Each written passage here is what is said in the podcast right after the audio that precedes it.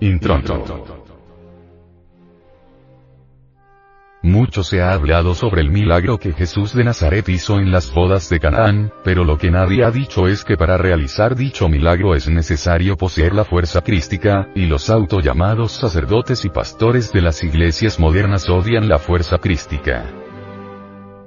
La fuerza crística es la fuerza sexual, es el enseninis, que los gnósticos cuidan con gran firmeza, porque saben que en ese vino de luz está la redención del hombre.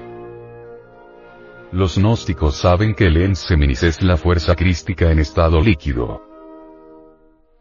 Los gnósticos cuidan esa fuerza cristónica con la cual el divino rabí de Galilea hizo milagros y maravillas en la vieja y antigua Palestina.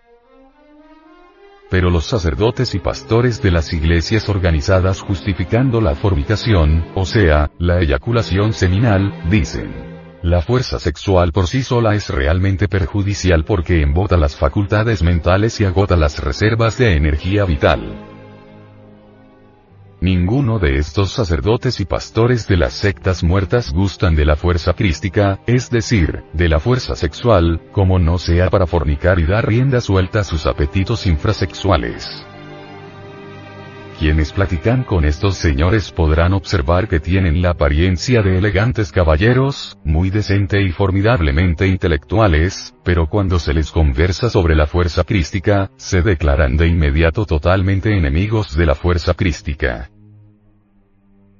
Naturalmente, no es de extrañar que estos aparentes profetas traten de extraviar a sus discípulos hablando contra la fuerza crística, es decir, contra la fuerza sexual se disfrazan a la maravilla y se acomodan a sus discípulos haciéndoles creer que ellos son representantes de Dios aquí en la tierra.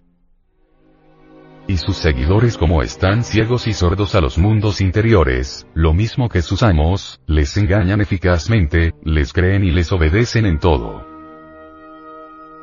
Todo verdadero sacerdote y auténtico pastor de almas no eyacula el enseninis, sino que lo transmuta con su adorada esposa, en energía creadora, para multiplicarse en el mundo interior, tal como lo pide el Génesis hebraico. Jesús de Nazaret transmutó su líbido en energía creadora. Y esto que aquí decimos no le gusta a los anticristos, pues odian a la energía crística. El enseninis Toda real fraternidad blanca no tiene el vicio repugnante de la eyaculación seminal. Amable. Oyente. No se deje meter gato por liebre. Ningún fornicario, ninguno que eyacule el enseninis, es un verídico discípulo de nuestro Señor el Cristo. Cuídese de estos enemigos de la humanidad, ellos son lobos vestidos con piel de ovejas. Algunos de estos fratricidas afirman que las hormonas sexuales son vitalizadoras y conservadoras de la base de la vida, lo cual es 100% cierto, pero luego se contradicen a sí mismos en la forma más estúpida hablando contra la fuerza sexual. ¿Cómo es posible semejante adefesio? Sencillamente lo que tratan es de defender el coito animal, la eyaculación seminal, y de hacerle la guerra a la fuerza crística, tal como lo hacen los sacerdotes y los pastores de las iglesias fracasadas.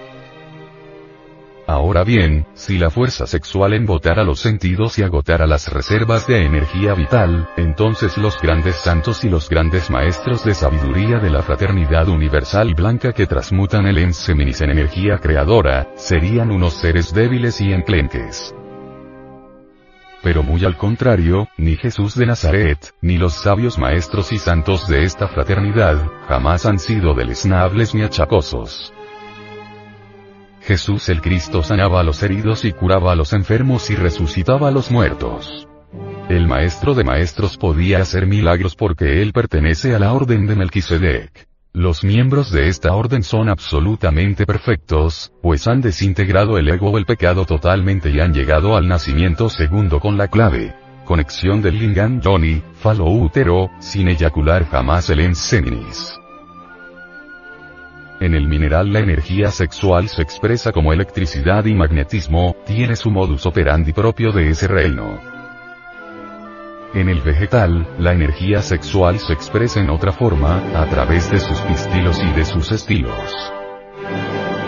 En el animal hay épocas de celo en que el animal busca su actividad sexual para reproducirse. En el ser humano el acto sexual depende de su voluntad.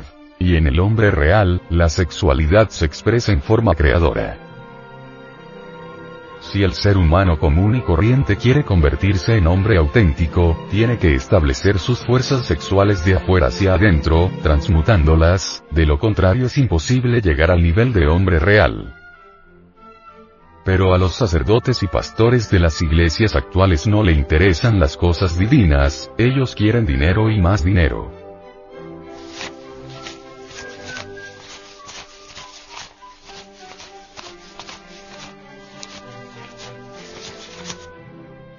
Les gustan las teorías, los supuestos mentales, el dogmatismo, el raciocinio.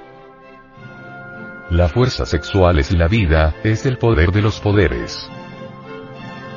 Vemos un paralítico que no puede moverse, un anciano decrépito, muchas veces basta ponerlo en contacto con una mujer, e inmediatamente se llena de vida y desaparecen sus achaques.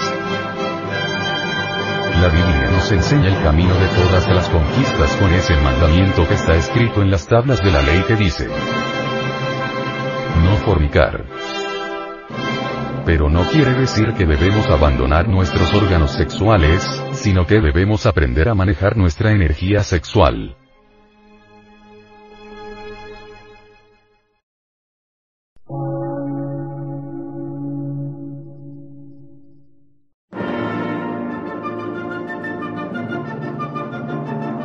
Emisora, gnóstica, transmundial.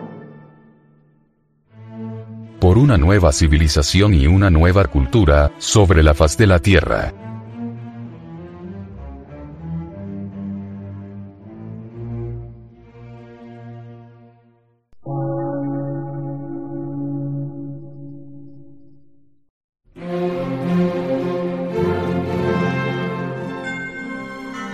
Medio de radiodifusión.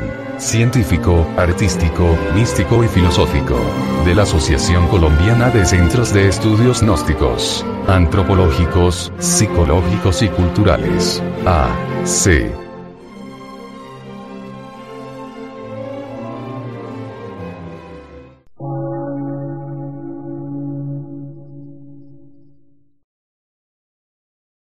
Lectura en movimiento. Difusión sin fronteras.